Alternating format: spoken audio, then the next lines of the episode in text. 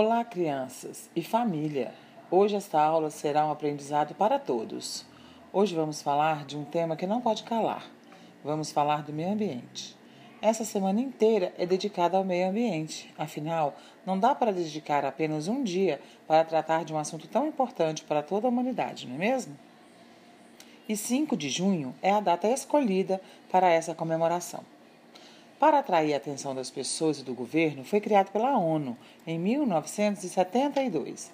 No Brasil, em 1981, a primeira semana de junho foi criada para que a comunidade participe da preservação do patrimônio natural do nosso país.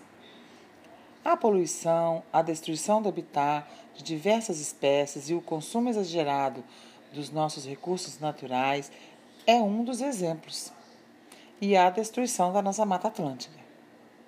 Mas tem também o descarte inadequado do lixo, a falta de locais de coleta seletiva e reciclagem de materiais. Desmatamento, desperdício de água, entre outros, também.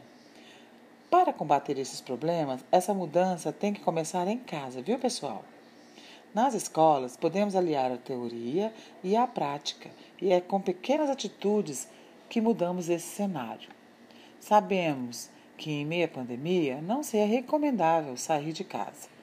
Mas os parques, praças e zoológicos e outros locais com recursos naturais estão sendo reabertos. Então, se houver oportunidade, vá visitá-los, tomando todo cuidado com a higienização e a aglomeração, ok? Mas temos também os tours virtuais que já mostramos aqui em outras aulas que tivemos. Mas o mais importante é começar desde já a cuidar do meio ambiente, fazendo do nosso dia um aliado, cuidando da separação do lixo doméstico, reutilização da água de chuva ou da lavagem da roupa para lavar quintal e outras coisas, reciclar materiais que podem virar o item utilitário, evitar o desperdício de água das torneiras, evitar o desperdício de material comprado sem necessidade. Convidamos os pais e familiares a participarem dessa aula para reforçarem esse aprendizado em casa na rotina do dia a dia. Como?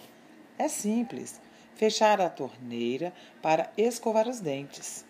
O chuveiro só deve ser aberto para molhar e enxaguar o corpo. Usar materiais reciclados para construir brinquedos e recursos pedagógicos para a aprendizagem do seu filho. E eu já mostrei alguns aqui no nossos, nas nossas aulas online. Separar o lixo orgânico dos inorgânicos, que é o nosso lixo doméstico. Orgânicos são aqueles cascas de frutas, verduras, restos de alimentos, madeiras e dejetos humanos. Os inorgânicos são as embalagens descartáveis, que para mim deveriam chamar não descartáveis, pois são as que mais poluem nosso ambiente. São também os vidros, os papéis e outros materiais. Sabiam que ensinar as crianças a doar roupas e brinquedos ajuda a evitar o acúmulo desnecessário e, além do mais, aquece o coração de quem precisa. Outro recurso legal é a criação de horta caseira, para quem tem espaço, claro, mas existem as hortas verticais, que podemos lançar mão da reciclagem, usando garrafa PET, caixas de leite e outros materiais que temos em casa. Assim, as crianças poderão acompanhar e compreender o crescimento das plantas e se conectar com a natureza.